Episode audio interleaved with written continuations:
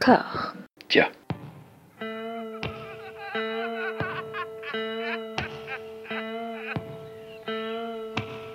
And now for something completely different. Would you like to talk about the meaning of life, darling? Sure, why not? Philosophy for two? Right. Provided the movement never forgets that it is the inalienable right of every man or woman or woman to rid himself or herself or herself. Agreed. Thank you, brother or sister or sister. Where was I? I think you finished. Oh, right. I don't want to talk to you no more, you empty-headed animal food trough whopper. I fart in your general direction. Your mother was a hamster and your father smelt of elderberries. Bonjour et bienvenue à toutes et à tous dans Discordia, le podcast qui tente d'aplanir les débats qui rongent la pop culture de l'intérieur dans une conversation apaisée, loin des emportements de l'état de boisson ou des réseaux sociaux. Avec moi, je suis très très très content d'accueillir Thierry depuis, depuis le temps qu'on se parle, qu'on se renifle. Ça va Thierry? Oui, ça va très bien François. Nous allons parler d'un sujet pas facile. Euh, ce sujet, c'est Mathieu Kassovitz. Surtout, Ça. voilà, pas facile, surtout en ce moment, on va dire. Est-ce que tu peux me résumer, en préliminaire, ta, ta position par rapport à ce garçon en 2019 Bah, c'est-à-dire que tu dis c'est pas facile en ce moment, mais pour avoir euh, tout, passé toute la semaine à creuser euh, le Mathieu Kassovitz, Hmm. euh, il s'en dégage un portrait de jamais facile, en Hmm. fait. Parce que, alors oui, cher public, il faut savoir que euh, nous avons, enfin moi en tout cas, et je pense que François aussi, avons potassé le sujet, Hmm. mais grave de grave. Moi j'ai passé la semaine à regarder des trucs de Mathieu Kassovitz. J'ai même regardé, ça on en parlera aussi, l'émission sur RT avec Tadei, Ouais. plus en plus le making-of de Babylon AD. Enfin voilà, j'ai- je suis allé très loin dans le Mathieu Kassovitz cette semaine. Je me suis rendu compte que j'ai passé cette semaine plus de temps avec Mathieu Kassovitz qu'avec ma meuf. Et je, je- et je- je ne sais pas quoi faire de, de ce constat. Ça ça m'angoisse. Je, ne sais plus quoi dire. Je suis allé, je suis peut-être allé trop loin. À, la fin de l'émission, tu décideras si tu vas avec Mathieu ou si tu restes avec ta meuf. On verra. Que le choix. On, bon, on va peut-être commencer par euh, bah, l'émergence de Mathieu Kassovitz en tant que, que phénomène euh, de la culture française. Ça date de 1995. Il avait fait des films avant, bien évidemment.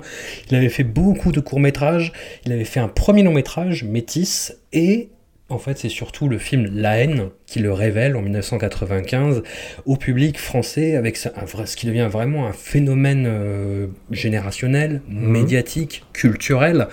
Euh, tu as revu le film cette semaine. Qu'est-ce que tu en as pensé avec 24 ans de recul? Alors, euh, en fait, j'avais totalement oublié ce film. Ouais. C'est très simple. Je l'avais vu à sa sortie parce que je suis euh, chenu et vieux. et, euh, et je l'avais vu donc à sa sortie en 95. Je l'ai totalement oublié. Ce qui fait que finalement, je le- je l'ai redécouvert. Hmm. Je l'ai redécouvert euh, un peu comme si je le voyais pour la première fois. Et à ma très grande surprise, c'est un bon film. Mais à ma très très très grande surprise, je ne m'y attendais pas. En fait, je m'attendais à rien. Et c'est un très très bon film. Moi, le premier truc qui m'a fait rire, parce que c'est un film qui est très drôle, Hmm. c'est la toute première, la première fois qu'on voit Cassel à l'image. Hmm. Qui est dans son garage en train de danser et en train de faire de la coopéra d'une façon totalement ridicule. Et c'est très drôle. Enfin, tout le film est très très très drôle. Et surtout, il y a un truc qui. Et ça, on va revenir là-dessus plusieurs fois pendant l'émission, je pense. Qui m'a épaté pendant ce film, c'est que c'est un film nuancé. Et je crois que c'est la. Ce n'est pas quelque chose qui revient souvent quand on parle de Mathieu Kassovitz. Bah, dans, dans son œuvre en tant que réalisateur, enfin, En- et en dans, la moitié, lui. dans la moitié de son œuvre en tant que réalisateur, c'est- toujours ça qui est un petit peu périlleux avec lui. C'est que c'est quelqu'un de tellement entier qui va dans une direction tête baissée. Et la, et la haine, c'est quelque chose qui lui a été beaucoup, beaucoup reproché euh, a posteriori, en fait, quand les gens ont eu plus de recul là-dessus et que euh, surtout il y a eu une plus grande disponibilité des films, c'est d'être très, très, très largement influencé de- du cinéma de Spike Lee, ce que, quelque chose que Spike Lee lui a reproché lui-même d'ailleurs. Ah, ça, je ne savais pas. Enfin, Spike Lee, ça se voit, mais après, les références sont multiples. Il y a Scorsese, euh, comme dans plusieurs films de Scorsese, euh, les persos sont hyper vénères tout le temps. Hmm. Mais tout le temps, tout le temps. C'est-à-dire qu'ils surréagissent au moindre truc. Ils sont un petit peu tous des Joe Pesci, j'ai l'impression. Il y a de ça. Donc, euh, mais après, c'est effectivement un film, bon, 195, euh, donc euh, c'est sur un truc euh, crédible, ça part sur une bavure fictive, mais en l'occurrence crédible. Et donc, ce qui se passe dans une dans une cité, donc, et- qui se passe quelque part, mais c'est une cité un peu générique, j'ai envie de dire. Hmm. Où on suit trois protagonistes, dont un qui a trouvé un flingue, et qu'est-ce qu'ils vont faire de ça. Hmm. Et donc, bah, en fait, ils sont, euh, ils sont très sympathiques, ces jeunes gens. C'est ça qui m'a. Et surtout, ils sont bien écrits. Oui, c'était pas mal. Je trouvais qu'ils étaient. Bon, après, c'est un peu rigolo, tu vois, les seconds rôles où tu reconnais des gens qui ont fait d'autres trucs plus tard. À la fin, on reconnaît Karine Viard, c'est assez marrant. Hmm. Puis il y a des scènes qui sont vraiment très bien. Je dis du bien de ce film, c'est d'autant plus surprenant que après j'ai eu d'autres casovisteries qui sont de moins bonne facture, disons. Et euh, ça, enfin, ça, m'a vraiment. La scène de, euh, de l'interrogatoire dans le commissariat est incroyable. Hmm. Ah, c'est un film en plus qui est sorti de façon assez conjoncturelle, dans un laps de temps assez resserré, avec plusieurs autres films qui parlaient des banlieues françaises, euh, avec plus ou moins de bonheur. Je pense notamment à État des lieux de Jean-François Richer. euh, Enfin, c'est entre, en- entre État des lieux et Ma cité va craquer, si je dis pas de bêtises, qui sont des films qui ont beaucoup plus vieilli que La haine. Euh, Rail de Thomas Gilou, qui, pff, qui, qui était là, quoi. Voilà. Je ne l'ai pas vu. Ah bah c'est pas très grave. Et, euh, et c'est le film qui a le, le mieux vieilli et qui a vraiment marqué son époque aussi par sa bande originale, évidemment, qui, est, euh, qui, est- qui reste euh, aujourd'hui assez emblématique. Et c'est devenu un phénomène vraiment de société. Avec, euh, et c'est ce qui a beaucoup, beaucoup dépassé Mathieu Kassovitz à l'époque et qui euh, l'a posé dans une situation de rejet vis-à-vis des instances médiatiques en fait. C'est-à-dire que lui, Ouais. comme il explique les choses, c'est que euh, il en avait marre en fait que des journalistes viennent le voir euh, en lui disant ah ouais vous qui connaissez la banlieue euh, c'est sympa c'est cool et enfin il se voyait pas devenir Ouais, porte-parole oui. de ça en fait si tu veux c'est pas c'est pas quelque chose enfin c'est quelque chose qu'il a essayé de, de photographier à un instant T mais c'est pas quelque chose dont il se sentait légitime de devenir le porte-parole en fait Mhm. et surtout, il, il voyait ça comme une espèce de. Hum, ouais, transformer la banlieue en safari en disant Ah, regardez, c'est rigolo ce qui se passe, machin. Ouais, ouais, c'est. euh, en fait, il dénonce. euh, il avait capté exactement le, le même truc dans, dans la scène où euh, les journalistes veulent interviewer les jeunes et leur jettent un caillou en disant on n'est pas à Thoiry, on n'est pas au zoo. Et en fait, euh, bon, bah, visiblement, les journalistes qui l'ont vu n'ont pas compris et ils lui ont demandé si c'était pas euh, le zoo. Un Mm. peu. Donc je pense que ça, ça- oui, ça l'a légitimement énervé puisque bon, bah, tu, tu invites des gens à voir un film qui dénonce quelque chose, ils comprennent pas. Donc ça, ça énerve, forcément. Et il a tourné son long métrage suivant, le troisième, Assassin, qui est en fait une euh, version longue d'un court métrage qu'il avait déjà tourné, qu'il tourne avec Michel Serrault et qu'il transforme en pamphlet contre les médias. Oui, Euh, alors oui, là, et je là, c'est le je dra- te sens grincer les dents, mais c'est là où on va rentrer dans la partie débat. et, et là c'est le drame. Ouais, ouais, soudain le malaise. Et, euh, et en fait, il présente le film au Festival de Cannes. Et sachant qu'en fait, il avait arrêté de jouer le jeu avec les médias, enfin, c'est comme ça qu'il interprète les choses, mais en même temps, quand tu vois la conférence de presse de, de Cannes d'Assassin à l'époque, il y a déjà eu des, des conférences de presse polémiques à Cannes, mais jamais où le réalisateur était sans cesse hué pendant qu'il parlait, au point où c'était l'acteur principal, Michel Serrault, qui devait Ouais. prendre la parole, en fait. Et en plus, voilà, pour un film où il traite les médias de, bah, de merde, quoi, hein, plus ou moins. de, quoi. de, bah, de Mais- merde et de vecteurs de violence et de débilité. Hum, tout à fait. Après, c'est euh, un film qui, sur le moment, moi, m'a semblé euh, du- d'une violence tout autant que d'une maladresse assez incroyable. Et pour l'avoir revu euh, en salle il n'y a pas longtemps, et pour l'avoir étudié en fac de cinéma, j'avoue euh, que cette maladresse me gêne moins. Enfin, c'est- des choses que je peux Mhm. comprendre et qui, par ailleurs, sont compensées par des, euh, des idées de mise en scène qui sont hallucinantes et qui vieillissent bien, bizarrement. Ouais, mais c'est ça le, le- tout, tout le problème de ce film, Mm. qui est à la fois énorme et maladroit, et qui est visionnaire par certains trucs, et complètement foiré par d'autres. Et, euh, mais je vois, et c'est c'est le truc comme ça, je me, je me suis gratté la tête, et j'étais entre le épaté et le cringe, en fait, Ouais. pendant tout le film. Mhm. C'est en me disant, euh, il y a plein de trucs bien, Séro s'érotise, mais il s'érotise bien, parce que par moments il s'é- s'érotisait mal quand même. Ouais, Mais là, ouais. il s'éro- mais là, il s'érotise bien. Là, ça- là, il, il est correct. Euh, Kassovitz, euh, qui dans le film euh, offre une ressemblance assez troublante avec le jeune journaliste Hugo Clément, par ailleurs. J'ai remarqué, je sais pas si t'as remarqué, moi ça m'a frappé. Ah tiens, c'est la même tête, c'est marrant. Et que oui, moi je vois le petit blanc dans sa sétie, le petit prolo sans avenir dans son truc de merde. Il rencontre un père initiateur euh, déviant qui va l'initier, euh, l'attrait du mal, blablabla. En fait, il brasse des... et puis les médias. Alors, j'avais complètement oublié cette émission de Nagui. N'oubliez pas votre brosse à dents. Ouais. N'oubliez pas votre brosse à dents, qui est un la truc scène de, de, la scène de meurtre en fait sur laquelle euh, Mathieu Kassovitz s'est formé, euh, plus de force que de gré, se passe devant cette émission bah, débile en fait. Hein. débilissime. Mm. Mais ça, et ça aussi, il l'avait bien vu, parce qu'en plus, euh, débilissime, et puis euh, on disait, oh là là, c'est horrible à quel point c'est débile. Puis maintenant, on a Hanouna. Oui. Voilà, donc en fait, ça- ça- tout ce qu'il dit est devenu pire. Mhm. Donc il avait compris un truc de l'époque où de toute façon on aplanit par le bas le gras, le vulgaire, euh, et ça rend con. Hmm.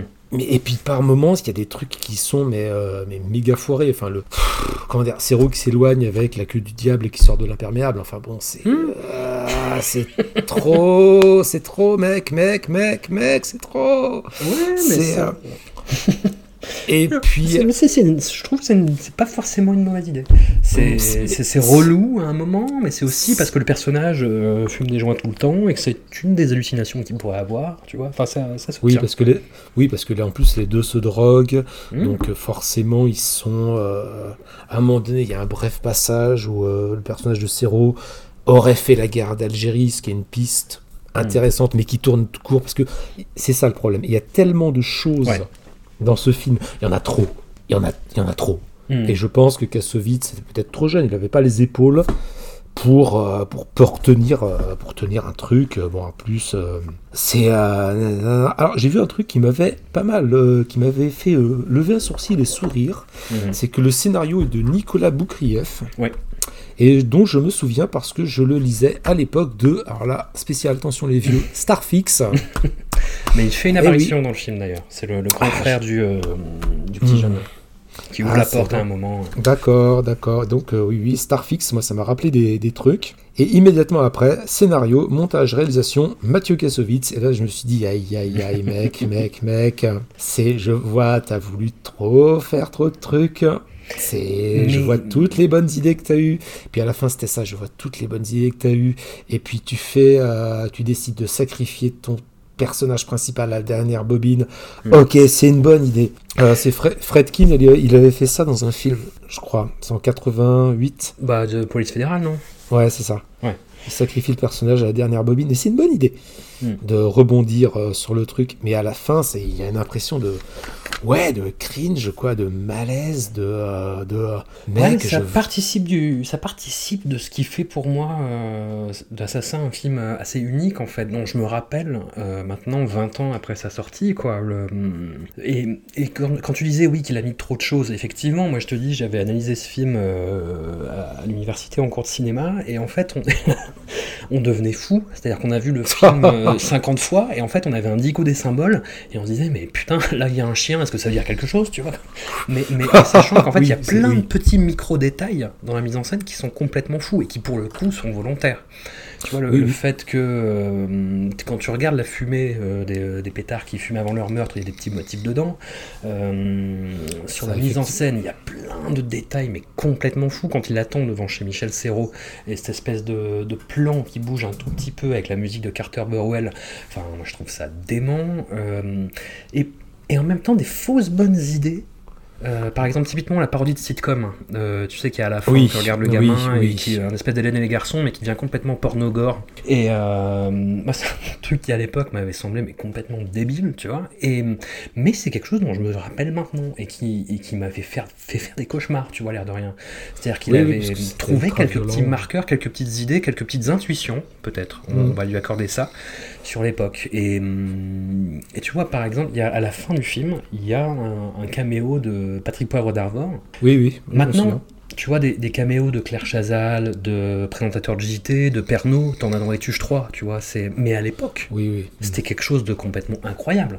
Euh, c'était quelque chose d'impensable que PPDA avait accepté parce qu'il sentait que c'était Mathieu Kassovitz et que c'était important de faire ça, etc. Mais euh, enfin voilà, il, a- il avait une série d'intuitions qui, pour le coup, me semble vraiment, 20 ans plus tard, génial. Mais avec les faiblesses du film. C'est euh, oui, mais c'est ça le truc, c'est qu'il a des idées géniales, il a des idées qui sont pas géniales. Euh, il a, il a des, il a des, euh, bon après il a des, comment dire, il a des hommages à des inspirations, hommages aux frères Cohen notamment. Ouais. Quand, euh, ah, bon, Scorsese, les frères Cohen, euh, Tarantino un peu, même s'il s'en défend. Il Mm. dit non, il dit non, mais en fait, je, bon, je crois pas. Et puis il y a des cassures de rythme qui sont assez terribles, quoi. Hmm. Il y a des, enfin, j'ai trouvé, Oui. j'ai trouvé qu'il y avait des chutes de rythme où ça démarre fort, apparition de Zéro, ensuite initiation, et puis à un moment donné, ça, je sais pas où il veut en venir, il meurt, Hmm. euh, euh, c'est le gamin. Ça, en plus, c'était une bonne idée de faire reprendre ça par le gamin catégorie euh, jeunesse perdue. Hmm. En fait, il y a plein de choses, mais je crois qu'il y a trop de choses. Hmm. Je, je pense honnêtement que c'est un film qui est raté. C'est mon, mon impression. Alors Hmm. toi, tu l'as vu 50 fois, peut-être que tu as un autre ressenti. Je, non. moi, je suis Non, c'est je dirais, génial. je dirais qu'il est à moitié réussi. Ouais, bon, oui, allez, Voilà. moi je dis à la moitié raté, à moitié réussi, et que euh, j'ai l'impression que dans tout ça, il s'y exprime quand même une bonne partie de la personnalité pas mal fracassée, fracassante de ce bon Mathieu Kassovitz, Hmm. Qui, euh, ben, euh, quand vu que j'ai euh, j'ai étudié le Kassovitz cette semaine, enfin, peut-être que tu as plus d'avance sur moi, parce que moi j'ai euh, eu une semaine de séminaire intensif, peut-être que toi c'est- plus long. C'est plus sur la durée, ouais. Hmm. Mais moi, il s'en dégage une, euh, quelque chose de, de fracassé, quoi. Ouais. De quelqu'un qui est dans le fracas et dans un grand fracas intérieur, sans vouloir psychologiser l'artiste, mais il y a quand même quelque chose de cet ordre-là. Mm. Donc, je, je pense que c'était un film à faire. Ouais. Peut-être que maintenant il le ferait plus pareil ou le ferait plus. Peut-être que c'est un film qui mériterait un remake Hmm. en, 2000 en 2019. Je pense que. euh, Non, mais c'est vrai. Hmm. Je pense qu'il y a plusieurs, toutes sortes de thématiques qui pourraient être largement abordées, euh, parce qu'il a vu, oui, il avait compris son époque, oui. Hmm. Ça, euh, les médias qui rendent crétins, euh, c'était avant BFM. les, mi- les émissions débiles, c'était avant Hanouna. Enfin, bon, de toute façon, tout ce qu'il dit est toujours vrai, mais c'est ça a empiré, quoi, en fait. Hmm. On va passer très très vite sur les, les rivières pourpres et Gothica, que je trouve pas très intéressant, Non, c'est pas intéressant, on va pas y passer Voilà. du tout. puis qui sont pas vraiment révélateurs de quoi que ce soit. Euh, si ce n'est que je conseille éventuellement, je crois que c'est le commentaire audio des rivières pourpres, où euh, Mathieu Kassovitz raconte assez clairement ce qui s'est passé sur le tournage, comment bah, ce film ne lui appartient pas vraiment. Et pour passer un petit peu moins rapidement à Babylon AD et surtout au making-of de Babylon AD. Alors Babylon AD, c'est euh, très particulier. Déjà, c'est une euh, adaptation de roman de Maurice G. Dantec, Babylon Ouais. Babies. Babylon Babies, Maurice G. Dantec. Euh, Est-ce que tu peux Euh, me présenter un petit peu le bonhomme Maurice G. Dantec était, parce qu'il est décédé d'un cancer il y a assez, assez récemment, Mhm. a été une promesse fulgurante du roman noir français en deux livres, La sirène rouge et Les racines du mal, qui sont Ouais. fabuleux. Mhm. Et je pèse mes mots. Parce Mm. que des, des trucs comme ça, j'en ai lu, parce que les thrillers, j'adore ça. Mais là, La Sirène Rouge et euh, Les Racines du Mal, c'était euh, c'était il y a- c'était longtemps, c'était il y a 20 ans. Mhm.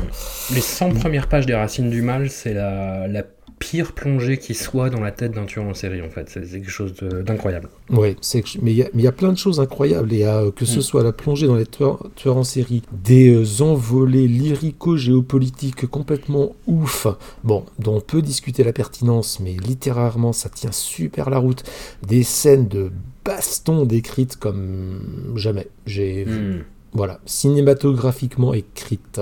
En fait, voilà, c'est ça, c'est des, des bouquins qui étaient prêts à être adaptés au cinéma. Mhm. Voilà, ils étaient prêts pour ça. Puis c'est quelqu'un, après il faut le dire, qui en fait a fait un voyage à, à Sarajevo pendant, euh, pendant la guerre en ex-Yougoslavie et ça lui a euh, retourné, Retourner le le cerveau, cerveau, en fait. ouais.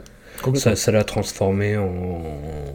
Bah, ouais, en, en- en écrivain penseur d'extrême droite en fait. Je sais pas si... Il y a deux choses. Je sais plus, mais... euh, Non, il y a deux choses en fait. C'est qu'il y a son Mm. voyage, son voyage à Sarajevo euh, pendant la guerre et l'agression euh, de sa femme par Oui. des voyous d'origine maghrébine. Voilà, à Paris. Et donc ça, ça lui a totalement retourné le cerveau. Et il est bon. Après, il n'était pas progressiste. Hein, faut Non. pas non plus. euh, bon voilà. Mais là, il a viré gros faf. Hein, on peut, non, non, si, si, on peut le dire. Oui, oui, il a viré gros Oui. faf. Et son, sa qualité d'écriture et ce qu'il racontait, c'en est quand même cruellement, cruellement ressenti dans les bouquins suivants, Hmm. euh, qui ont fini par, euh, par décliner, quoi, en termes de qualité, euh, de, où il est parti de plus en plus loin, et puis, bon, bah, il est devenu. Alors, lui aussi était d'avant-garde, quelque Hmm. part, d'ailleurs, parce qu'il est devenu. L'un des, c'était l'un des premiers réactionnaires assumés, qui se disait réactionnaire. Hmm. Mais il y a 20 ans, c'est-à-dire que maintenant c'est chic, c'est radical chic de droite de se dire réactionnaire. Non, Maurice Dantec, il était, euh, c'était l'un des premiers. Hmm. Mais avec des, des trucs qui sont, bon, il est devenu complètement pro-américain, il a soutenu la guerre en Irak. euh. Hmm. Enfin, du moment que c'était l'OTAN, c'était bien. Ouais, Voilà, pour lutter contre l'islamo-communisme. En gros, mais je caricature à peine. à peine. Non, mais c'est vrai en plus. Non, mais c'est, mais- mais c'est absolument ça. Et hum, donc Babylon Babies, c'était avant son pétage de plomb, mais c'était pas longtemps avant non plus. Bref, toujours est-il que c'est un ouvrage de, de science-fiction que Mathieu Kassovitz a voulu adapter. Il a eu euh, à la base des financements, une star américaine, il pensait que tout allait bien se passer, et tel ne fut pas vraiment le cas, comme euh, peut en attester le making-of Ouais. Fucking Kassovitz, qui se trouve sur YouTube, si vous voulez le, le voir. C'est assez édifiant comme, euh, comme témoignage, comment une, une machine peut dérailler euh, dans tous les sens du terme. Oui, oui, bah, il a eu son. euh, bah, je l'ai vu, mais je l'ai vu aujourd'hui, d'ailleurs, Mm. parce que je l'avais pas vu jusqu'alors. Et euh, c'est. Ouais, bah, enfin, c'est frustrant, ça dure pas assez longtemps. Ouais. Ça, ça dure qu'une heure. Enfin, moi, je j'aurais voulu avoir Je pense qu'un truc comme ça, ça mériterait un truc de trois heures, quoi. Tellement c'est. bon, bah voilà, on voit. euh, réalisateur, mais on voit d'emblée ça part mal. Il y a un truc, il y a un mauvais karma, il y a, euh, il y a une aura de, de désorganisation. À un moment donné, Vin Diesel, il en a marre, euh, il fait intervenir un autre réalisateur poussé par la, la compagnie d'assurance, parce qu'il se dit, euh, Bon, les Américains, c'est des comptables, hein, ils voient qu'ils perdent du fric, donc ils se disent que le Frenchie, il n'a pas les épaules, donc il le remplace. Et que tout le monde pète les plombs, en fait. Tout le monde Mm. fait n'importe quoi, sauf Mélanie Thierry. qui est euh, la voix de la raison, semble-t-il, au milieu de euh, d'ego qui se fracasse quand même, hein, parce que mettre Mathieu Kassovitz et Vin Diesel dans la même pièce, euh, est-ce que c'était vraiment une bonne idée? À un moment donné, j'ai vu, j'avais Gérard Depardieu et j'ai éclaté de rire pendant le making-of. Je m'étais souvenu qu'il y avait Depardieu dedans, je m'étais dit, Oh, Mathieu Kassovitz, Vin Diesel et Gérard Depardieu dans la même pièce, quoi. Oh secours, non, je faut pas, faut pas, faut pas, faut pas. Ça, ça, ça peut créer une sorte de singularité, euh, de trou noir qui peut détruire le continuum espace-temps, quoi. C'est non, non, Mm. c'est effra- c'est effrayant. Mais c'est intéressant comme euh, making of, même si, même si, si je puis me permettre, Bien sûr. je trouve que ça, bon, effectivement, le, le truc a été totalement saboté, euh, mais ça me rappelle un petit peu ce que vous disiez dans euh, dans Robert Anyways. Mm. Et à un moment donné, vous parliez de Terry Gilliam et de la Scoomoon monumentale qu'il a toujours accompagnée, et c'est toi qui Mm. disais, je crois, oui, enfin, la Scoomoon, c'est qu'à un moment donné, ça peut pas toujours être de la faute des autres. Il y a forcément quelque chose de lui, et de sa personnalité, de sa façon de gérer, euh, de travailler avec les gens, qui est aussi pour quelque chose. Je crois que Mathieu Kassovitz, c'est un peu ça aussi, quoi. Mm. Il y a un truc qui- que Mélanie Thierry dit, qui éclaire beaucoup, je pense, sur notre petit Mathieu, c'est que, ouais, mais Mathieu, il a horreur des réunions. Mm. Il aime pas être avec des gens, il aime pas la réunion, c'est... euh, ça, bah oui, Mathieu Kassovitz, euh, il aime que la vie de Mathieu Kassovitz, quoi. Mm. Et que la vie des autres gens, ça l'emmerde. Ça, ça peut être une piste pour expliquer bien des choses. C'est possible, effectivement. Et c'est à peu près à la même époque, ou peu de temps après, il me semble, le tournage de Babylon AD, la, enfin la déconfiture de Babylon AD, qui se lance dans des, choses un petit peu hasardeuses, on va, dire, en compagnie notamment, bah, dans une émission de télé qui, a fait connaître euh, ses positions sur le sujet, aux côtés de Jean-Marie Bigard, il a partagé ses opinions sur le, le 11 septembre, sur le fait que tout ça n'était pas très clair. Oui, oui, oui. Ouh là là. Oui, bah, Ah, ce, qui, ce qui était une mode un peu hein, dans le euh, bah, je crois que c'est, comment elle s'appelle euh, Marion Cotillard. La- Cotillard euh, qui avait dit peu ou prou les mêmes trucs, bon voilà. Mm. Et que. euh, alors est-ce que à ce moment-là on dérive sur le complotisme, ce qui va faire rajouter deux heures à l'émission Ou euh, Je pense que c'est le moment, ouais. C'est. Ouais, ok, on est fou, on est parti. c'est dimanche soir, on, est chaud, moi je suis chaud, je suis chaud. Est-ce que t'es est chaud, chaud. François? Bah oui, oui, oui, je suis chaud. Ah, Moi je suis chaud, je suis chaud comme une transpalette devant une porte de ministère. Alors, Donc. euh, Le complotisme, c'est euh, la mauvaise, euh, les mauvaises réponses à des gens qui enfin se posent des questions, quoi. hmm, C'est-à-dire et c'est pour ça que c'est aussi compliqué, c'est parce que le complotisme, ça existe. Enfin, comment dire? Le complot existe. Hmm. Dans l'histoire politique de l'humanité, le complot a toujours existé. Euh, L'assassinat de César, c'est un complot. Dans la littérature, euh, pff, le cheval de Troie, c'est un complot. euh, les, le Watergate, c'est un complot. mhm. C'est vrai, ça existe, c'est réel, on le sait.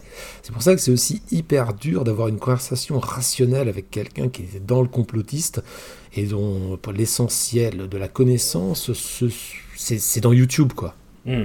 C'est- dans YouTube et euh, pff, Et pour en avoir vu plusieurs, car euh, j'ai été féru de ce genre de choses à un Mm. moment donné, Carrément, moi aussi. ouais. euh, c'est maintenant je suis moins parce que ça fait mal à la tête quand même. hein. C'est, Mm. pff, tu, tu vas dans des trucs, euh, c'est euh, ouais voilà, c'est des mauvaises réponses à des gens qui se poseraient des plutôt bonnes questions et qui ont des réponses complètement ouf parce qu'il y a quelque chose de très inquiétant là-dedans politiquement, mais il y a quelque chose de très inquiétant là-dedans, je sais pas comment dire, psychopolitiquement, enfin, qu'il y ait des gens qui en arrivent, certes ils sont minoritaires, certes ils représentent rien, mais quand même, à penser à des reptiliens et que la Terre est plate, Hmm. enfin, je veux dire, Oui, mais ça, c'est, enfin, il y a- bah, pour rebondir sur ce que tu disais, c'est une façon de rationaliser ce qui n'est pas rationalisable en fait. ouais c'est ça. C'est, c'est beaucoup plus simple, enfin, et beaucoup plus rassurant de se dire que le, le 11 septembre, c'est quelque chose qui a été totalement prévu et contrôlé de l'intérieur, et fait non, non, c'est, normal, ça a été prévu, Mhm. machin, que que ce soit une faille d'un nombre incalculable de données qui normalement ne, ne devrait, ne devrait pas euh, faillir, quoi. Oui. Mm. Et, euh, et c'est aussi, c'est, c'est une sorte de, de religion en fait, se, se trouver des réponses euh, qui sont. Oui, c'est ça le problème en fait. Voilà. C'est ça le truc, c'est que les gens croient. Ouais. C'est-à-dire que, et c'est très très dur de, de, Mm. de poser du rationnel en face des gens qui croient et qui veulent croire. Mm. Parce que là, c'est I want to believe, mais alors puissance 10. Mm. Et c'est ça, c'est les gens veulent croire. Et une fois qu'ils sont happés par le truc, bah, le système est tellement fermé et tellement au point que euh, c'est. Enfin, moi j'ai eu des conversations IRL en plus avec des gens qui étaient là-dedans, mais qui m'ont affirmé des trucs où ils pensaient même pas que le 11 septembre a existé. Mm. Ils pensaient que même, même le- l'idée de 11 septembre c'était faux. C'était des hologrammes, moi, on m'a dit. Euh, ah, on avait des- ah non, moi c'était pas un truc, c'était des Mais- montages. Bon, en plus, le mec a dérivé sur euh, personne n'a marché sur la Lune. Bon, ça c'est un classique. Euh, et le complot atlantico-sioniste, ce qui m'a permis de repérer immédiatement la source de, euh, du discours. Les- Parce que toi-même, tu sais, les vrais savent. Oui, bon, on y revient toujours. Même, même les reptiliens reviennent à ça, en fait, sans, sans retourner à la, à la source insorale. David Icke, qui est le, le- Oui, oui, oui, l'anglais voilà, qui a trouvé euh, toutes les histoires de reptiliens, bah maintenant c'est devenu un bon gros antisémite des familles. hein. C'est, c'est vrai que ça, ça revient toujours là-dessus. hein. Mais hum, dans le cas de Mathieu Kassovitz, justement, moi, ça m'a vraiment interrogé. Parce que je me suis dit, mais putain, mais co- comment comment t'en viens là en fait? En fait, ça participe d'un, d'un phénomène qui est plus global. hein. Tu vois typiquement des. hum, un- je sais pas si tu vois un, un jeune rappeur, le fils de Will Smith en fait, Jadon Smith. Oui, oui, oui, oui. Qui, Qui est un gamin euh, qui a grandi Oui, euh, bah, comme fils de. Will Smith, quoi. Donc vraiment dans une bulle, enfin j'imagine, du coup, et qui maintenant fait du rap et qui parle de plein de trucs sur les Illuminati, sur les reptiliens, tout ça. Mais, mais pareil, pourquoi? Pour- Bah, pourquoi? déjà, bah, En fait, papa est scientologue déjà. Ouais, bah déjà ça aide, oui. Puis quand Oui, t'es ça replié aide. sur toi-même et que t'as que YouTube et que tu vas de vidéo en vidéo et que tu tombes dans une espèce de vortex de vidéos comme ça, tu deviens fou en fait, hein. enfin assez rapidement. Bah, ce qu'il explique en fait, c'est il y, a- il y a tellement de choses.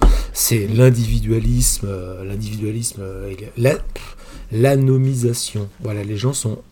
C'est une atomisation des, des individus où les gens restent chez eux devant des écrans et qu'ils se posent plein de questions parce qu'ils voient que le monde, oulala, ça va mal. Et que la réponse, la, la réponse la plus immédiate, elle est donnée par les algorithmes euh, de YouTube. Et quand tu tapes 11 septembre, enfin, je l'ai pas fait d'ailleurs. Mais je suis sûr que quand tu tapes 11 septembre dans la barre YouTube, je pense que tu as une espèce de brouetté de trucs qui te tombent dessus. Tu cliques Mm. et ça a l'air logique. Mm. Il y, a, il y a plusieurs choses. Il y a la fin de la politique, la fin de la réalité et la fin de la vérité. Mm. Moi j'appelle ça comme ça. ça. Ça paraît très pompeux comme ça, mais en plus, oui, oui, c'est oui. Faut, Ah faut assu- faut assumer d'être pompeux. Est-ce que tu as vu euh, le film qui s'appelle Brexit? Euh, le truc avec Cumberbatch là? Ouais. Non, j'ai pas vu. c'est intéressant parce que plus que le Brexit, ça parle, bah, ça parle de la fin de la vérité, quoi. Hmm. En fait, ah oui, d'ailleurs, cette- la, la semaine, cette semaine-là, j'ai vu deux films qui parlaient de ça, mais de façon indirecte. C'est-à-dire, Brexit, c'est la, bon, la fin de la vérité. C'est-à-dire le mec qui est stratège de la campagne euh, de sortir, qui dit que la réalité, c'est ce qu'on en fait. Mhm. La vérité, c'est ce qu'on dit. Il n'y a pas de vérité, il n'y a pas de mensonge, il y a ce qu'on dit et il y a l'imposer aux gens. Et sur Netflix, j'avais vu un très bon documentaire sur le fameux Fire Festival Ouais. Sur l'espèce de, euh, de truc de riche qui avait été un truc totalement Instagrammé de A à Z et qui s'était avéré une espèce de désastre parce que les gens qui l'avaient organisé étaient à la fois des menteurs pathologiques et des narcissiques euh, complètement fous sous coke tout le temps. Et ils s'étaient pris le mur de la réalité ben, euh, quand, quand les vrais vacanciers avaient débarqué pour voir que tout ce qu'on leur avait vendu, rien. Et ça, ça illustrait pas mal la fin la fin de la réalité. Hmm. C'est-à-dire que, en fait, les, à force de vivre dans des réalités parallèles cocaïno-instagrammesques, en Hmm. l'occurrence, il n'y a, y a plus de réel. Il n'y a, plus rien, il n'y a plus rien à quoi se raccrocher. C'est la fuite en avant perpétuelle. Je pense que euh, bah, le complotisme, c'est ça, quoi. C'est la fin de la vérité, euh, les fake news, la fin de la réalité et, euh, et la, et la fin de la politique. Hmm. C'est ce qui ne sont pas des indices euh, très optimistes pour l'époque à laquelle nous vivons, François. Non, ça ne pas. carrément pas. Non. Après, le... c'est quelque chose qui existe depuis maintenant euh, un siècle et demi, peu ou prou. Euh, Enfin, non, même plus, en fait. Moi, j'avais, euh, pour, pour un article justement sur l'origine des Illuminati, euh, en fait, c'est quelque chose qui a été instruma- instrumentalisé par, euh, par l'Église catholique française pour dire attention, il y a ces gens en Bavière qui font des trucs secrets, etc. Dès euh, après la Révolution, en fait, justement Mhm. pour Oui, atténuer les effets potentiellement néfastes que pouvait avoir la Révolution. Le clergé français disait que les Illuminati, en fait, avaient ourdi la Révolution française et que tout ça c'était un complot. Et les francs-maçons Et les francs-maçons, évidemment. C'est venu après les francs-maçons, mais. euh, les, francs- les francs-maçons, c'est-à-dire qu'en fait, il fallait que pour l'aristocratie et, euh, et le, bon, et le clergé euh, qui la soutenait expliquer absolument la Révolution française par d'autres raisons que l'échec de l'aristocratie et euh, l'impopularité aristocrate. Donc ça devait être un complot. Mm. Et en l'occurrence, le problème, c'est ça, et c'est là où dès le départ c'est compliqué parce que quand ils disent c'est les francs-maçons, mais effectivement, oui, il y a eu des, euh, des rendez-vous d'intellectuels dans des cercles francs-maçons de l'époque, où la bourgeoisie franc-maçonne, non, c'était pas non plus du, mais c'était pas du complot, c'était des, des clubs de réflexion. Hmm. Mais c'était un club de réflexion qui a abouti à est-ce qu'on peut se passer du roi? Ouais, finalement, ouais, en fait, ouais. Ouais, on peut. Hmm. Et donc, ils se dit, ah, regardez, c'est les francs-maçons. Et euh, le, le délire euh, sur les francs-maçons, ça vient de là, Hmm. à la base. Ça, ça, ça, ça apprend ça- cette racine-là, qui, euh, qui dure encore, qui, qui perdure encore maintenant. Car nous savons que chez, derrière le franc-maçon, il y a le juif. Le juif, Voilà. c'est venu, le juif, c'est venu après. Ça se regroupe, hein, tout- globalement, c'est une trinité. Et euh, c'est quelque chose qui, ouais, qui s'est nourri euh, bah, aussi euh, bah, du, du- de ce faux qui a été forgé à la fin du euh, 19e siècle par, apparemment, les police. services secrets russes, le protocole des sages de Sion, Mhm. voilà, qui pour certains est parole d'évangile, mais qui en fait serait un faux grossier. On va juste rappeler brièvement ce qu'est le protocole des sages de Sion, parce qu'il y a peut-être des gens qui... euh, C'est le complot, voilà. C'est euh, le protocole des sages de Sion, c'est le complot des sages, des grands rabbins juifs pour dominer le monde. Hmm. Voilà. Voilà, et ce qui était euh, voilà, juste pour maîtriser euh, la situation politique en Russie, pour créer un ennemi de toute pièce, etc. Et euh, bah, ça fait très complot comme je l'explique, mais ça, Ah c'est bon pour, euh, C'est- Tu as des preuves Oui, j'ai fait des vidéos sur Facebook. Oui, voilà. J'ai j'ai des, des- des vidéos d'Alain Soral, tout ça, et euh, qui le prouvent, qui le prouvent ô combien. Et, Je parle- hum, Parce qu'il et en parce fait- qu'il en parle dans son livre. Tout à fait. C'est quoi comprendre l'empire. Voilà. Putain, c'est horrible. On connaît, on connaît même ces tics de langage. On est, on est Oui, bouffés, mais quoi. évidemment. C'est horrible. Et ça, faut le savoir. hein, voilà. On est foutu. On est Ouais, ouais, foutu. quand je suis bourré, je limite en soirée, mais pas trop fort, parce que quand même, c'est flippant. Nous exigeons une vidéo. Jamais, jamais, jamais. Euh, quand ce sera drôle, dans 40 ans, peut-être. Ouais. Euh, et pour revenir là-dessus, euh, enfin, faire une historique du complotisme en même temps, c'est un petit peu, un Oui, petit voilà. peu chaud. Mais disons que moi, il y, a un- il y a un bouquin que j'aime beaucoup, qui malheureusement n'est pas traduit en France, euh, qui s'appelle Illuminatus, The Trilogy, et hum, qui a été écrit, qui est très très connu par-delà le monde en fait, mais qui, est, qui n'a, ils ont traduit, je crois, juste le premier volume, puis ça n'a pas marché, donc ils n'ont pas traduit les deux autres après en France. C'est écrit par Robert Anton Wilson et Robert Shea, et en fait, c'était deux chargés du courrier au magazine Playboy dans les années 70, à une époque où le conspirationnisme avait vraiment le vent en poupe. Parce qu'il y avait euh, bah, le contre-coup de l'assassinat de Kennedy, il y avait le Watergate, donc les gens se disaient ah plus rien n'a de sens, tout, tout part Mhm. Oui, à oui, volo, et avaient tous des théories complètement cinglées en fait. Et euh, ces deux-là en fait recevaient plein de courriers à Playboy de gens euh, qui leur disaient non non mais la Terre est dirigée par les Illuminati, non non mais euh, Kennedy a été tué par je ne sais combien de services secrets étrangers. Et en fait, ils ont bâti un- une série de romans là-dessus qui sont absolument délirants, en fait, qui sont un mélange je de Je- du guide du voyageur galactique, euh, des Monty Python, Je et- veux lire ça.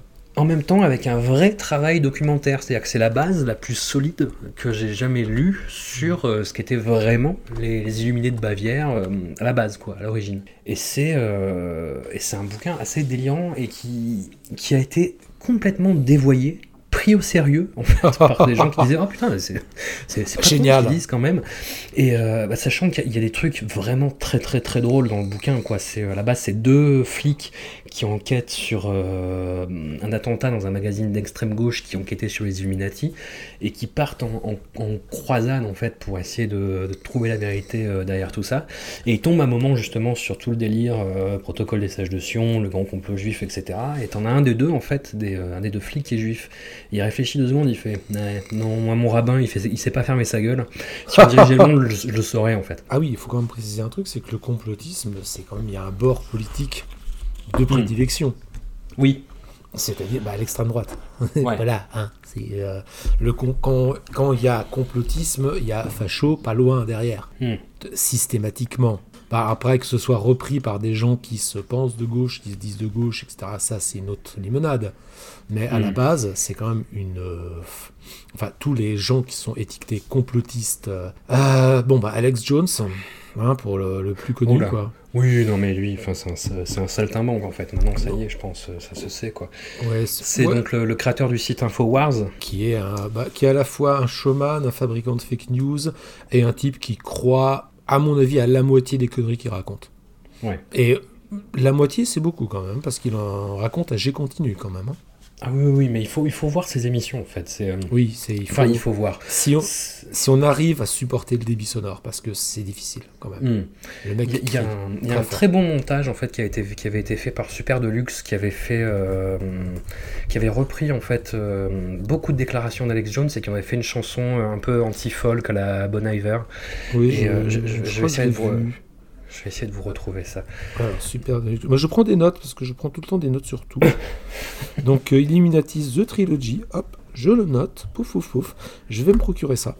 Alors voilà, c'est- j'ai trouvé sur YouTube, vous écoutez Alex Jones Rounds as an in- Indie Folk Song. Je crois que ça me dit quelque chose. J'ai peut-être des amis qui l'ont partagé sur un forum obscur. Pour en revenir à ce bon Mathieu Kassovitz, Oui, parce qu'on a drifté là quand même. ouais, mais non, non, oui, mais euh, nous, nous revenons toujours euh, au sujet de, base. Puis on va, attends, on va bientôt s'attaquer au gros morceau. On va s'attaquer à l'ordre et la morale. Là, c'est, euh, Hmm. fallait se préparer, fallait se chauffer les articulations un petit peu, tu vois. Donc, bah, moi, ça m'étonne pas. Moi, ça m'étonne pas parce que euh, bah, il a le profil, quoi. C'est vrai pro- Bah, moi, je trouve que, ouais. Ouais, je trouve qu'il a le profil du mec qui peut tomber là-dedans. C'est-à-dire de type euh, qui est en révolte, mais en révolte contre quoi? Enfin, je veux dire, à un Mm. moment donné, euh, le système. Euh, ouais, Mm. c'est quoi le système? Enfin, tu me dis le capitalisme financier, ouais, je comprends. Euh, L'oligarchie, ouais, je- Wall Street, ouais, ok, d'accord. Les Illuminati, euh, mais quand tu es en ré- en révolte contre les médias et le système, tu, tu Mm. vois, c'est, c'est, ok, ouais, c'est bon, ok, mais pourquoi? C'est pourri. Ok, les politiques sont pourris. Enfin, tout est, voilà, c'était logique en fait. Mm. Il y avait une sorte de, de logique dans ce truc, cette espèce de, de révolte. Dépolitisée euh, parce que tout le monde est pourri, les journalistes sont pourris, les, les médias c'est pourri, euh, les jeux vidéo c'est pourri. Euh, qu'est-ce qui est pourri d'autre aussi? Je sais pas. Les acteurs c'est pourri, le, le cinéma, français le cinéma critiqué. français est pourri. tout est pourri, donc au bout d'un moment, dans cette, dans cette corruption, dans cette pourriture, bah faut, faut trouver du sens, quoi. Faut- Ou alors c'est la dépression, ou alors c'est la dépression, quoi. Donc euh, à un moment donné, tu trouves du sens. Et comme trouver du sens en lisant Bourdieu, c'est compliqué parce que c'est des gros livres et ça fait bobo à la tête. non, mais si, désolé, mais voilà, c'est euh, c'est que bah, tu vas sur YouTube, tu tapes Hum, 11 septembre.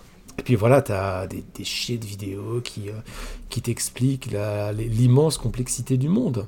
Sauf que c'est pas des bonnes vidéos. Hmm. Voilà. Ap- Après, est-ce que c'est pas aussi un effet de de- d'impression d'autodidacte en fait, c'est-à-dire de découvrir par soi-même quelque chose qu'on nous aurait caché. euh. Le- Il y a beaucoup en fait de, de plus en plus d'études qui commencent à émerger et qui disent qu'il y a une grosse apogée du complotisme au début des années 2010. pourquoi au début des années 2010, enfin pourquoi des, des gens subitement se mettent à croire que la Terre est plate euh, Parce que tout le monde a le haut débit. Parce que smartphone. Parce que le smartphone. Parce que smartphone et tu. et voilà. En fait, t'as ça sur ton doigt, tu peux regarder ça dans le métro et, euh, et voilà quoi. Et parce que le complotisme donne toujours à des gens qui sont qui se sentent en manque de légitimité intellectuelle, Hmm. qui n'ont pas fait d'études, qui n'ont pas lu les livres, euh, qui n'ont pas les diplômes, les légitimités, donne enfin un sentiment de supériorité Hmm. euh, sur moi je sais. Moi je sais des choses que vous, avec tous vos livres, tous vos trucs, etc., etc., vous, vous ne savez pas. Mais moi je sais Hmm. parce que moi j'ai compris, parce que je... Et donc du coup je suis plus malin que vous. Et Hmm. j'ajouterais même, je suis enfin plus malin que vous. Dans une époque de déclassement social général, et déclassement social veut aussi dire déclassement intellectuel, surtout dans un système qui fonctionne uniquement par le diplôme, bah là, tu as enfin le moyen de ouais, d'avoir un contrôle sur quelque chose. Tu as un contrôle sur une information, tu as un contrôle sur euh, de la distinction sociale. Hmm. Enfin, quoi. C'est. euh, tu dis, ah, ah, moi je sais, pas vous. Hmm. vous. les- Vous les moutons, parce que ça revient dans le- le complotiste, il y a le, le mec qui sait et les autres qui sont des moutons. Hmm. Qui tentent de l'expliquer que non, bah non, c'est pas tout à fait ça le 11 septembre. euh. Ah, mouton, voilà, vous êtes des moutons. C'est très important ce sentiment de supériorité chez le complotiste. Tu as été quand même, euh, il, il me semble, si je dis pas de bêtises, assez euh, actif euh, en militantisme dans les sphères euh, de gauche. Plutôt de gauche, oui. Euh, Plutôt de gauche, on va dire ça comme ça, poliment. Oui, poliment. Euh, et tu, toi, tu attribues euh, le complotisme à l'extrême droite. C'est pas quelque chose que tu as pu voir euh, à l'autre bord. Ah ouais, ça c'est un truc, ça, ça, je sais pas si on en parlera euh, sur Kassovitz. Une petite pastille Kassovitz dans la conversation, c'est que euh, dans, euh, dans son débat chez Tadei, il dit les extrêmes. Alors moi, les extrêmes, c'est... euh, Moi, c'est ça, ça flingue quelqu'un intellectuellement pour moi, quoi. Quand quelqu'un Ouais. dit ça. C'est, pour moi, c'est ok, allez, c'est bon. Allez, ciao, je te mets dans une case. euh, c'est pff, les extrêmes. C'est, moi, je n'ai pas observé ça. Dans mes, Ouais. j'ai j'ai pas, j'ai vu des explications du monde particulièrement tarabiscotées Hmm. certes. Ce qui me permet au passage de placer Tarabiscoté, ce qui n'était pas évident. Qui ne mange pas de pain. À Qui ne mange pas de pain, voilà, parce que c'est être suranné, ça a du charme. Oui, oui. Et euh, partions tarabiscoté, partions, mais alors le trip, euh, comment dire? J'ai pas vu de complotisme parce que dans l'explication du monde progressiste, il n'y a pas besoin de complot. Ouais. C'est-à-dire que euh, si on dit que les capitalistes sont d'accord pour euh, faire le consensus de Washington, c'est pas un complot. Parce que Mm. c'est un truc qui a été euh, vu, euh, signé euh, au, au su et au vu de tout le monde. Pour le Mm. consensus de Washington, c'est installer le libéralisme absolument partout sur toute la planète. En gros. Mais parce que c'est une volonté. C'est une volonté. Et quand il. C'est-à-dire qu'il n'y a pas besoin de complotisme pour expliquer ce qu'on appelle des intérêts convergents. Mm. C'est-à-dire que même s'ils sont très très différents, à un moment donné, les intérêts de Jeff Bezos d'Amazon, de Mohamed Ben Salman, prince d'Arabie Saoudite, et euh, d'un banquier suisse spécialiste en euh, gestion d'actifs, même s'ils sont des gens très différents, avec des idées très différentes sur euh, la liberté, sur les femmes, sur plein de trucs, leurs intérêts primo, principaux, primo, je sais pas, primal, sont convergents. Hmm. Et ils peuvent se retrouver sur ces gros fondamentaux-là. Il n'y a pas besoin de complot pour expliquer ça. Ils n'ont pas besoin de se réunir euh, dans une cave obscure euh, pour euh, à murmurer en se passant des petits papiers qui, qui brûlent à la fin. Non, ils n'ont absolument pas besoin de ça. C'est à l'intérêt euh, des, des gens qui sont objectivement maîtres du monde, c'est-à-dire ben, les gens qui ont de l'argent, beaucoup d'argent, vont dans le même sens. Alors après, ils, vont, ils mettent des nuances. Ben, Bill Gates, euh, c'est l'écologie. C'est- bien, mais la planète, on va faire mourir la planète. Comment est-ce qu'on peut concilier capitalisme et écologie? C'est euh, mais bon, euh, ça donne du greenwashing. Mais non, je n'ai pas vu de, euh, de ce genre de- de- d'exercice de, paranoïa en fait. Ok. Je ne l'ai pas vu moi. Tu l'as vu toi, peut-être? Non, j'ai été moins actif que toi, on va dire. Dans le milieu, militant. Est-ce que ça nous donnerait pas une bonne occasion de rebondir sur, à moins que tu n'aies envie de continuer sur le complotisme, mais euh, un petit truc un peu po- politique sur, euh, bah, sur le film le plus politique de Kassovitz. Ouais. Hein? Et qui, pareil, pour moi, est à moitié réussi. Euh, Ah ouais, ouais, c'est ça, pro- Euh, ça le problème. Le, gros problème, c'est le, le casting, en fait. Le, le fait qu'il se soit euh, casté lui-même Mm. dans un rôle principal qui lui va pas du tout, Voilà. mais qui en même Ouais. temps rassurait ses bailleurs de fonds, d'après ses propres dires. C'est pas un truc. Je me suis dit, oh putain, il, il abuse quand même, euh, il a envie de se mettre en valeur et tout. Non, non, c'est que ça rassurait ses investisseurs, en fait. Euh, les acteurs euh, Kanak sont pas du tout convaincants, mais. Et puis il y a des trucs Ah. assez grossiers, quoi. L'hommage à Apocalypse Now est, bah, est carrément de trop. Bah, c'est pas des acteurs déjà. et c'est un film qui est maladroit dans son propos, mais pareil qu'Assassin, il y a des trucs de mise en scène incroyables. C'est euh, le genre de truc que j'ai envie de voir dans le cinéma français, c'est-à-dire prendre à bras le corps, euh, comme le font tous les autres pays, en fait, des, euh, j'allais dire les Américains, mais que ce soit les, les Sud-Coréens en ce moment, sont en train de revisiter l'histoire du XXe siècle avec une, euh, une absence de, ouais, ouais, de, j'allais dire de tabou, c'est un terme très connoté politiquement, mais Oui, de- oui, de- euh, mais, mais, mais pour le coup, c'est vrai. Est-ce en que fait, tu as quoi, des de- exemples de films Je prends des notes, je prends des notes.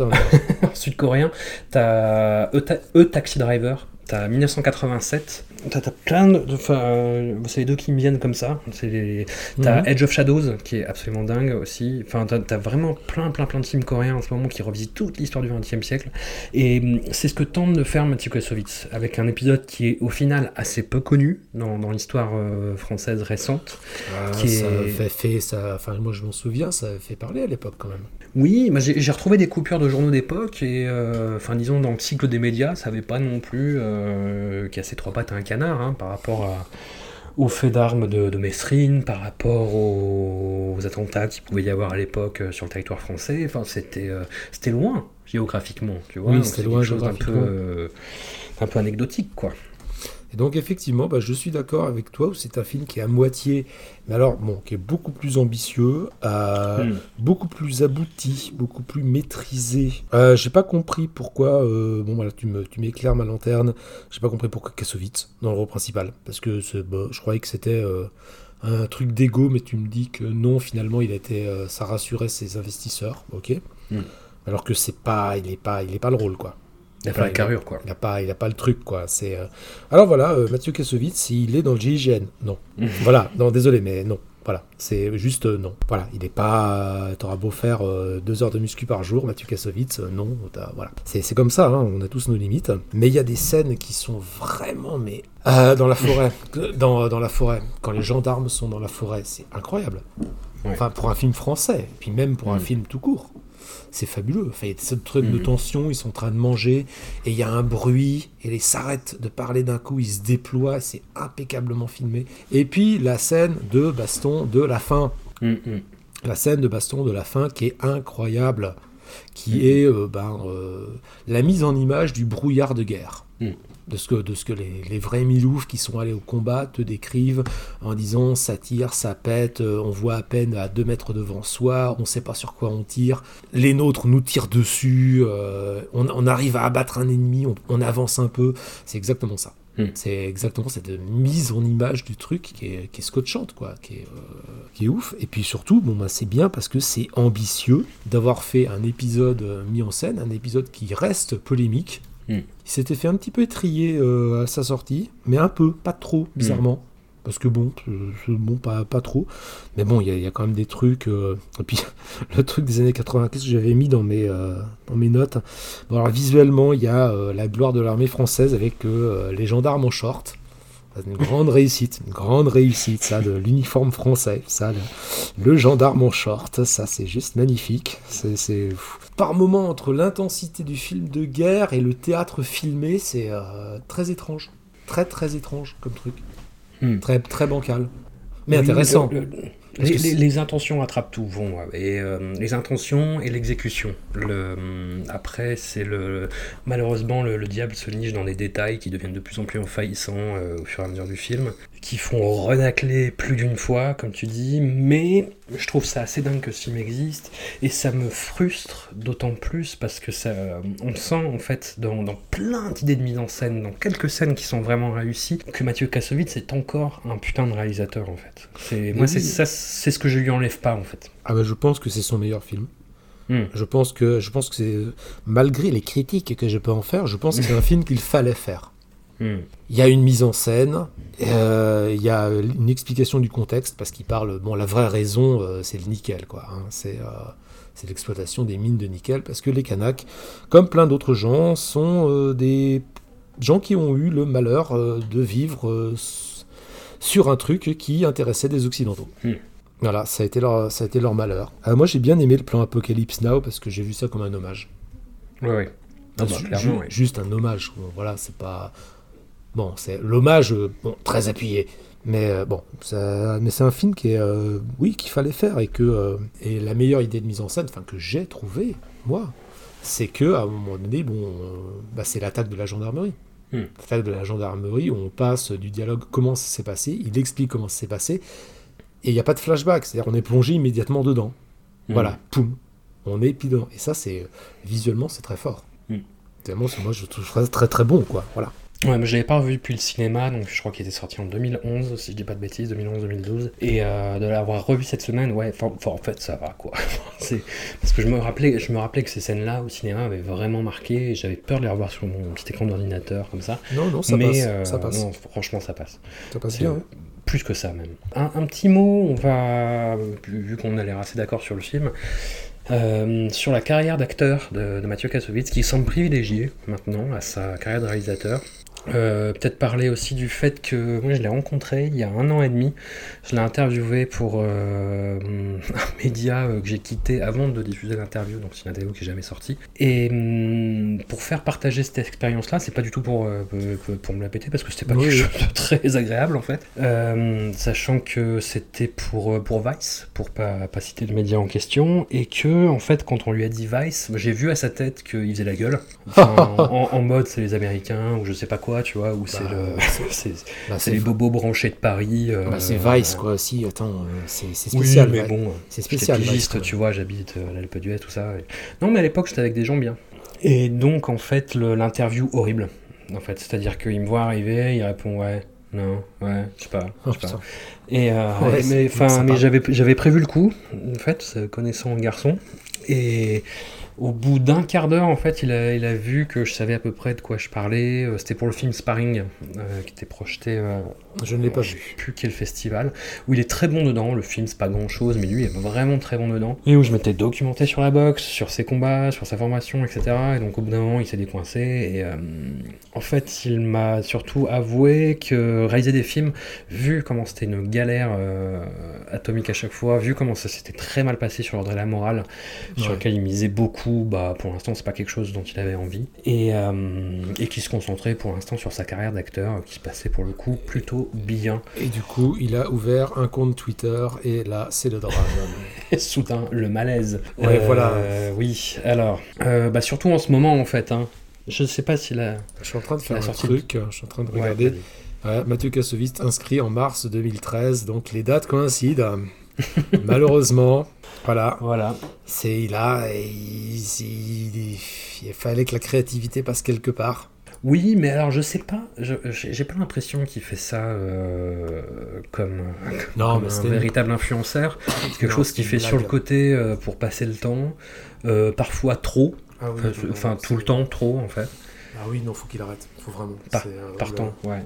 Vraiment, euh, Avant son, ce- ces espèces de roues arrière qu'il nous fait depuis le mouvement des Gilets jaunes, là, toi tu l'avais remarqué un petit peu sur, euh, sur Twitter je. Oui, oui, il avait sorti quelques conneries flamboyantes. euh, Juste avant les Gilets jaunes, il avait fait une réponse que j'ai trouvé magnifique. Que, ah, parce que j'ai un, un petit compte Twitter, euh, mais un petit, c'est pour le boulot en fait. Qui est un truc anonyme. bah bon, voilà. Et c'est pour ça que je, je ne vais plus sur Twitter. Je, je n'y vais plus. Ce n'est pas sain. Cet endroit n'est pas sain. N'y allez pas, jeunes gens. Hmm.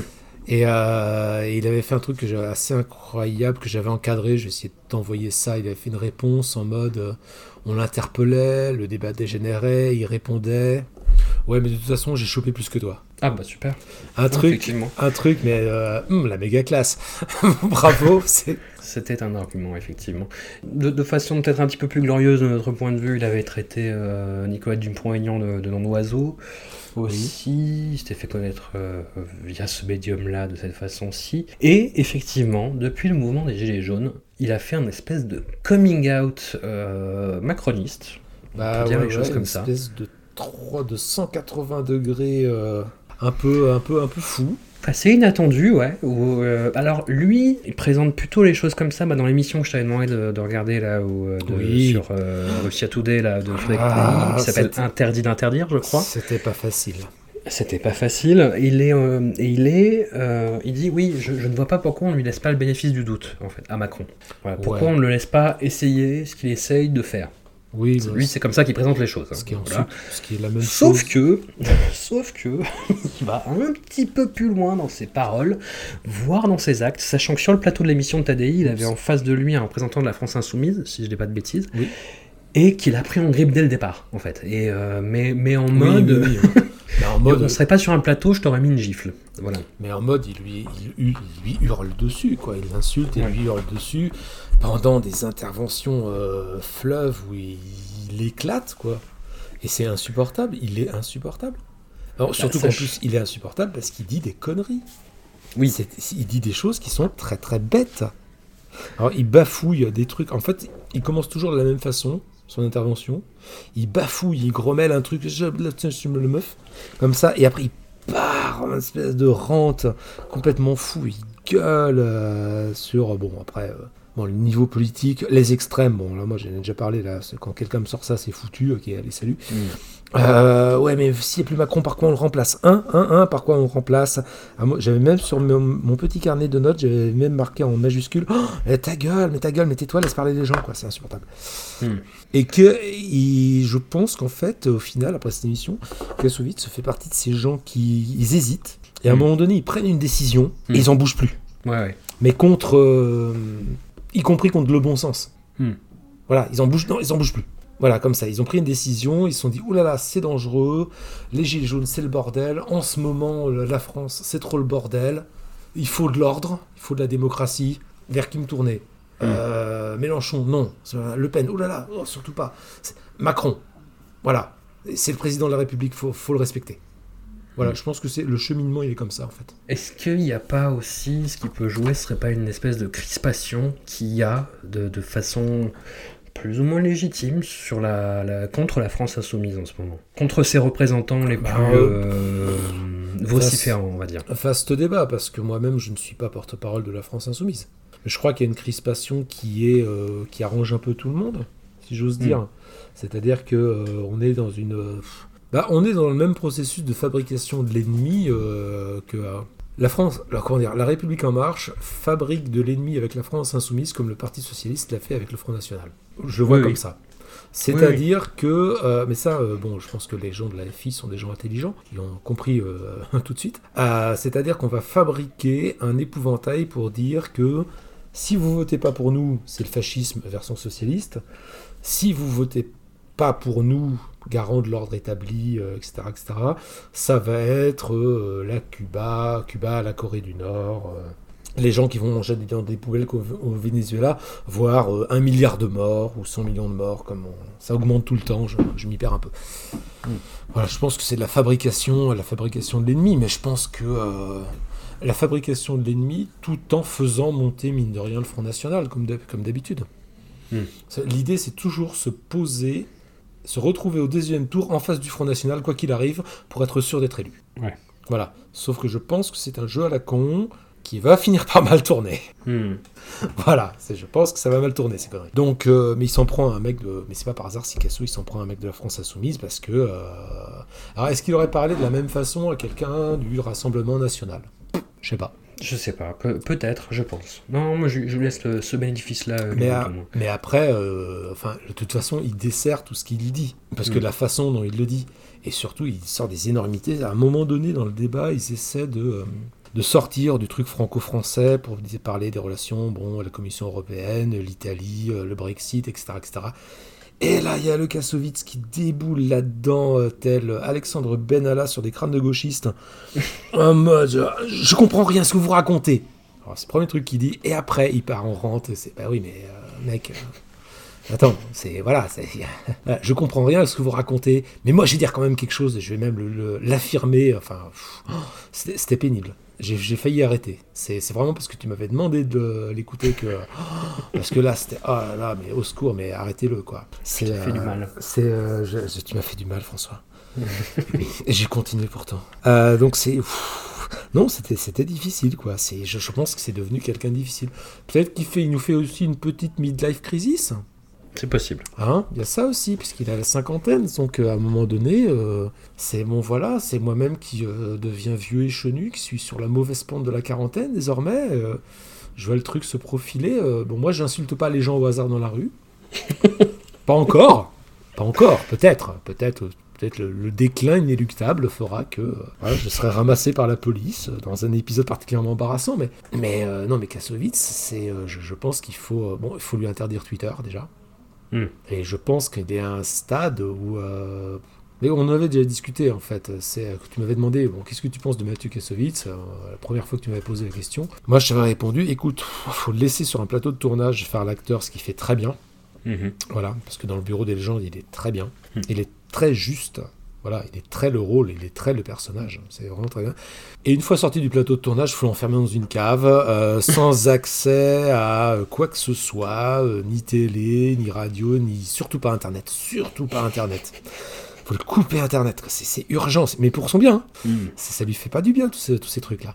Euh, Ça fait de bien à personne. en ça même fait du temps. bien à personne, mais euh, c'est- embarrassant pour lui d'abord et c'est cringeant pour nous aussi. Mm. En conclusion, je ne sais pas que faire de Mathieu Kassovitz, un personnage complexe et explosif. Moi, j'aimerais bien qu'il refasse des films en tant que réalisateur. Ouais, tu veux, tu veux lui accorder cette chance. Ah, grave. Grave. Ouais, c'est, c'est, je, je, je vois une promesse euh, inassouvie. Ouais, ouais, ouais. Ou peut-être que c'est l'homme des. euh, peut-être que c'est une promesse inassouvie, ou peut-être que c'est l'homme, euh, l'homme des moitiés. Ou L'homme des moitiés. euh, je crois aussi, mais ça c'est une hypothèse, une hypothèse qui m'est venue euh, tout à l'heure sous la douche, si tu veux tout savoir.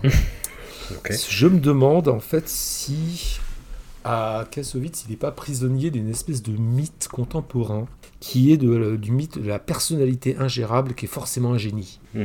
C'est-à-dire, ça c'est un truc euh, qu'on retrouve, mais alors euh, partout, euh, partout depuis très très longtemps, que la personnalité ingérable euh, est un créatif incompris, une sorte de génie en butte Mhm. à toutes les adversités euh, d'un système qu'il ne comprend pas, qu'il rejette, et que malgré, euh, malgré ça, bon, c'est, un générique de plein de livres, de plein de films. C'est une formule d'ailleurs. Enfin, je crois que peu ou prou tous les biopics de musiciens sont là-dessus. Et qu'à un moment donné, il faut quand même dire le truc, non, c'est pas parce qu'on a une personnalité ingérable qu'on est forcément un génie qui a des trucs à dire. On peut juste être, on peut juste être quelqu'un de super con. Donc bon, je pense pas que Mathieu Kassovitz, je pense qu'il a des choses à dire. À, à l'évidence. Il l'a montré. Il l'a montré, il l'a mis en film. Il a des choses à dire. Mhm. Mais pff, je sais, pff, je sais pas, faut qu'il fasse un truc, faut qu'il fasse du yoga, je, je sais pas. Je, je fais du pilate ou un truc pour euh, se détendre. Faut qu'il se détende. Faut vraiment qu'il se détende.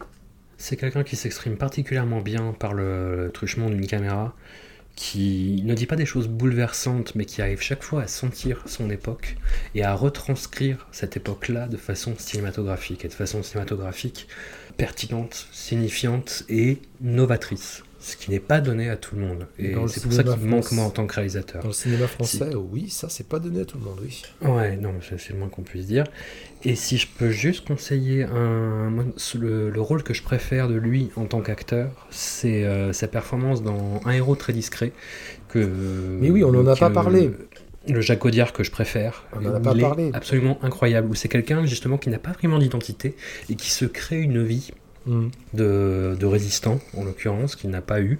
Et, et il est sidérant dedans. Et oui, il, oui. il fait passer des émotions avec trois fois rien, enfin, des émotions Oui, extrêmement oui, complexes en plus. On n'a pas parlé, on n'a pas parlé parce que oui, on a parlé de Casso réalisateur, euh, acteur un peu, Mm. mais oui, mais effectivement, c'est de, c'est son meilleur film euh, d'acteur et de loin, de loin, de loin. Il est incroyable. Mm. Ce film d'ailleurs est excellent. Du coup, ça pose la question est-ce que Kassovitz ne donne pas son meilleur? Quand il se met au service d'autre chose Voilà. Ou- ou c'est- et puis c'est un thème récurrent de sa, film, de, de sa filmographie en tant qu'acteur. Quoi. Il, y a un- il a fait un, un illustré inconnu. Oui, c'est Euh, très bien. Son ça rôle le plus connu, c'est le, le Bureau des légendes. Enfin, à chaque fois, c'est des gens qui se créent des identités, en fait, qui se créent ça, des personnalités oui, tout publiques. Tout à fait, j'avais pas pensé à ça, mais oui, oui, c'est ça. Donc, euh, combien de Kassovitz derrière le masque de Kassovitz? Et voilà. Hein Hein Hein Hein C'est Hein une bonne question. Bah écoute, c'est, on va rester sur cette question en suspension. L'émission s'appelle Discordia, mais on tombe finalement assez d'accord sur ce, sur ce coup-là, sinon que je défends un petit peu plus ces films que toi. Oui, mais juste pour, pour euh, finir, il faut dire que toi, tu as peut-être une expérience plus longue dans le temps de Mathieu Kassovitz, alors que moi, j'ai été exposé à du Oui. Mathieu Kassovitz intense pendant une semaine. du Mathieu Kassovitz à très haute dose comme ça, ça, ça, ça, ça fait des traces quand même. Donc les enfants, évitez euh, la drogue, évitez le complotisme, évitez Mathieu Évi- Kassovitz, évite. trop concentré. Évitez, euh, évitez Twitter. C'est- Voilà, c'est- voilà, surtout. Un grand, grand, grand merci à toi Thierry. Mais je t'en prie, François, avec plaisir.